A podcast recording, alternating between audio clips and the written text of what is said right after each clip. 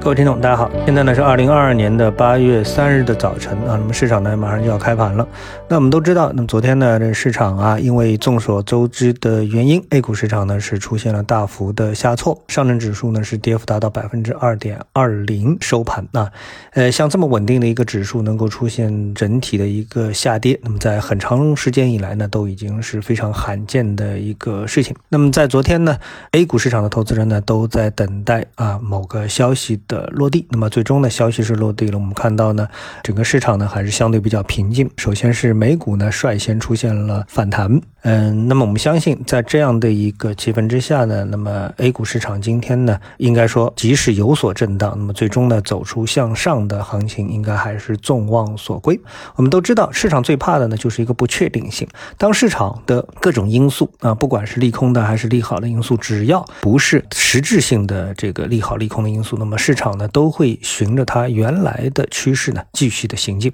那么我们知道，呃，在昨天的我们的呃节目当中呢，已经是对整个市场呢做了一个分析啊，各种不同的指数。那么全国重股指数呢，目前整体就是处于弱势，而我们说这个小盘股指数呢，它本身呢就是处于一个趋势上行的强势的一个状态啊。所以呢，这种状态呢，应该说呢还是能够得以延续。那么最好的一种情况啊，就是权重股指数呢，本来呢它就就走出了一个 A、B、C 三浪的一个结构，走到 B，那么什么时候会走出 C 呢？不知道。但是呢，走出 C 呢，那是对这个市场啊，呃，一个阶段的空头能量的一个释放。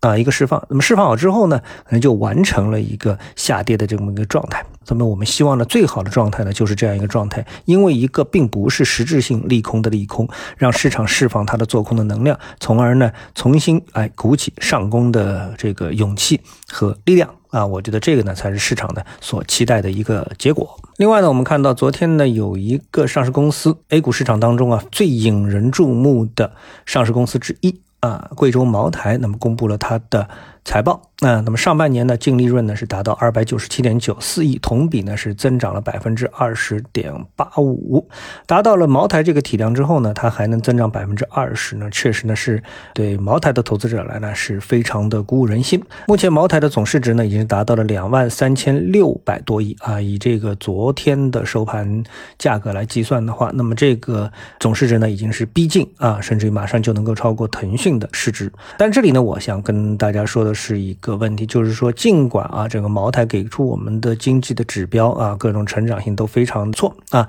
但是呢，其实呢，茅台啊，目前呢，它的一个市盈率水平啊，并不是非常的低，尽管它有百分之二十的成长，那目前呢，它的静态市盈率呢是四十五倍。啊，那么这个市盈率水平，实际上如果我们跟成熟市场相比的话，比如说跟美股的苹果啊，对标美股的苹果这样的一个公司来说的话。那在这个投资价值上上对比上，应该说还是相当有欠缺的。那我们知道，苹果目前的静态市盈率呢是二十七倍，那我们的茅台呢是四十五倍，所以呢，我们的市场实际上还是体现了相当程度的流动性的一个溢价。那呃，当然。有我们市场本身的一个特点，也就是说，我们不能静态态的完全啊静态的去看哪一个市盈率水平更具备投资价值啊，因为在我们的 A 股市场上也有市盈率水平非常低的这个行业和上市公司啊，比如说银行。那么作为我们 A 股的价值投资的指指南啊，或者是指标风向标啊，那茅台呢，基本上在这个市盈率水平上呢，是能够得到我们市场当中大部分的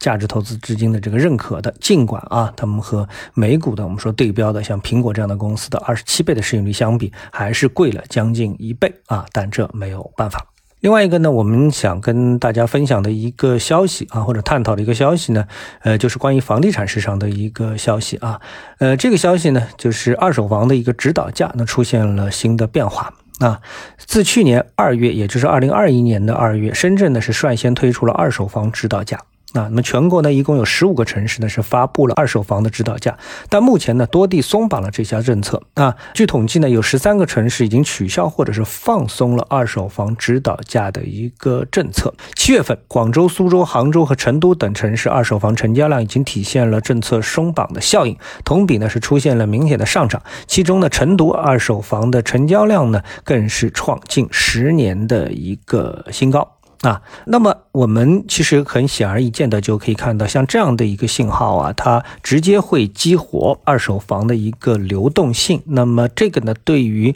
呃整个的一个二手房市场或者是房地产市场的一个复苏啊，一定是能够带来良性的推动的一个作用啊。但是呢，我们不得不承认，就是像这样一个政策的发出本身呢，就代表了我们目前房地产行业啊，房地产市场的一个现状呢是比较让人担忧的。否则的话呢，那么也就不至于呢去松绑。因为对于我们稍微啊，就是说。关注一下房地产这样一个行业的话呢，你就知道房地产这个行业呢，它分两个部分，对吧？一个呢是房地产的新房部分，另外一个呢就是二手房部分。那呃，这个两者的区别其实是非常明显的啊。因为呢，一手房部分它就是代表了一个建房，那么它涉及到了地方政府的土地财政怎么样卖地，然后呢，它涉及到了房地产这个公司啊，它怎么造楼啊，怎么卖楼啊等等这一系列的产业链，那么包括这个钢筋水。水泥的装修啊，等等一系列的这样的一个产业链啊，所以这是一个非常庞大的一个产业链。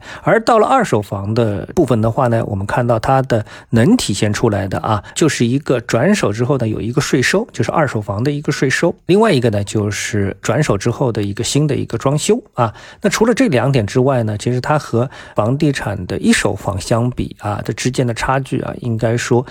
对于整个 GDP 的贡献而言的话，还是差了很多很多。特别是二手房，实际上它对这个土地财政是没有任何帮助的，因为已经不涉及到卖土地啊、土地招标这样的一个部分。所以呢，我们说过去啊，如果为了是这个房租不炒这么的一个政策而限制二手房的一个成交，提供价格指导等等，那么有它的这个政策的意义。那么现在呢，放松这个政策呢，可见呢，哎，整个这个房地产市场啊，因为各种各样的原因呢，已经到了不得不啊这个。就是说，一手房如果实在是刺激不了，那只能那是刺激二手房，来达到这个提升城市 GDP 的这么的一个作用，或者是刺激整个市场经济的这么的一个作用。当然了，对于刚需的人群来说的话呢，那么放开它的指导价，让这个市场价格回归市场定价，原则上来说都是属于一个利好的一个政策，也就是对于购房、卖房和买房者来说都是属于一个利好政策啊。但是对于整个房地产而言的话呢，并不见。的啊，直接能够推动我们说真正